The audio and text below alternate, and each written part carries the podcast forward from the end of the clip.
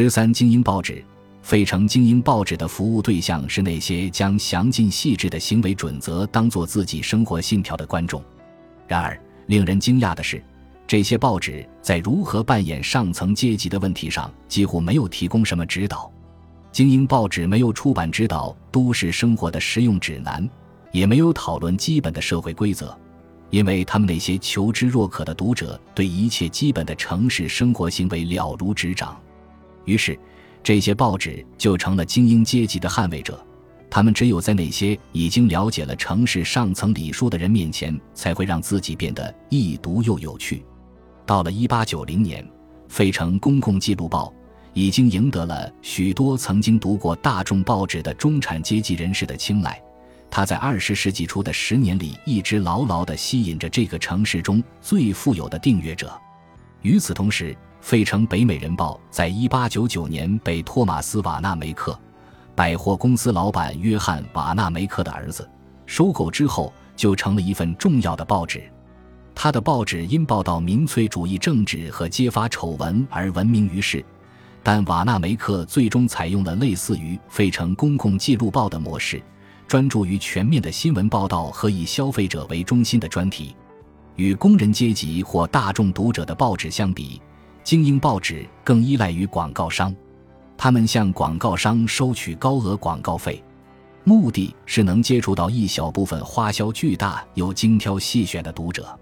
然而，为了让他们的广告空间物有所值。精英报纸需要保证他们的读者购买广告中的商品，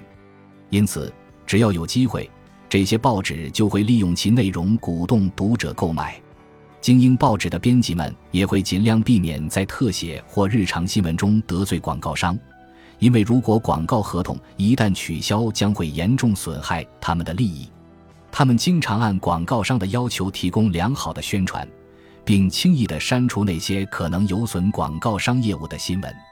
费城公共记录报和费城北美人报的报道反映了费城精英阶层的利益。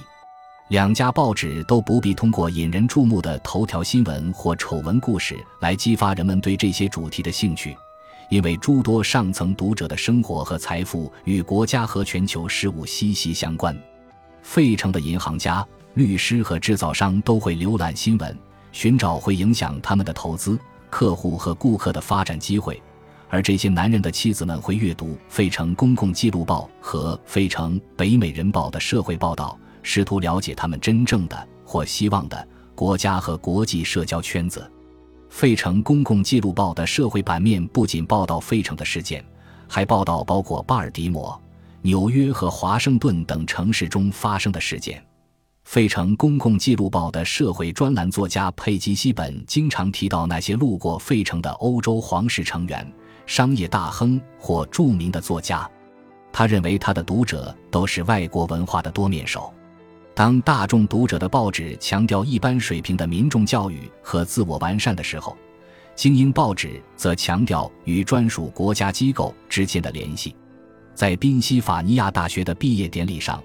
每一位当地毕业生的姓名、家乡和奖学金获奖情况都会刊登在《费城北美人报》上，详细情况也都刊登在了宾夕法尼亚大学的新闻专栏上。读者不可能从报纸上了解到所有上层阶级的文化元素，还有很多元素从未出现过，因为精英报纸保留了一些阶级秘闻，像《费城公共记录报》和《费城北美人报》。这样的文章并没有告诉读者任何能辨别他们为局内或局外人设置的相关细节，如特殊的口音、领口、姿势或玩笑话等。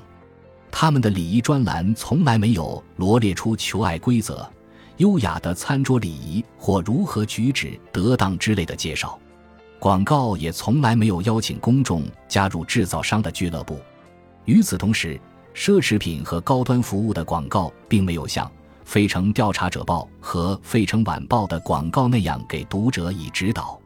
有些仅仅因为价格问题就被排除在外。《费城公共记录报》曾经印刷过这样一份广告，题为《海外美国人指南》，介绍了从维也纳到开罗途中各个目的地的酒店，这些酒店是费城中产阶级负担不起的。其他广告因为保留了某些信息而被排除在外。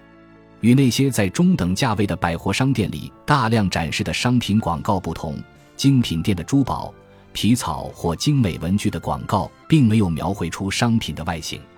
略去价格就表示价格不菲，省略了插图就意味着购物者必须进入商店并要求销售人员展示商品，这是只有费城的马车贸易才会采取的惯例。一些商店的广告模仿正式的活动邀请或名片。只在上面用漂亮的字体印上被邀请人的名字、职业和住址。费城公共记录报上的女性题材曾经相对开放且涉猎广泛，但在世纪之交却没有这么多的关注点。有关女性在职业上取得的成就和开展公民运动的文章，对推销东西没有任何帮助，因此编辑们逐渐将这些文章从女性版面上删除。相反，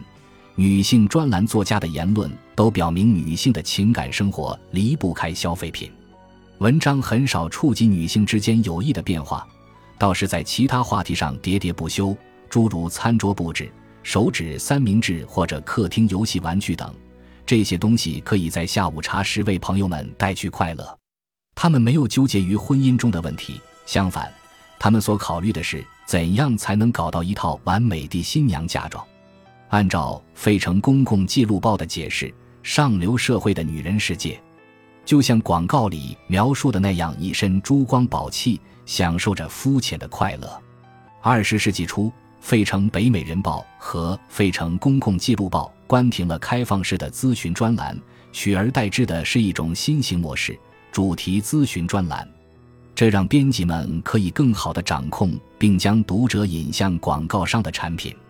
这些主题专栏最初出现在精英报纸上，二十世纪二十年代蔓延到几乎所有的城市日报。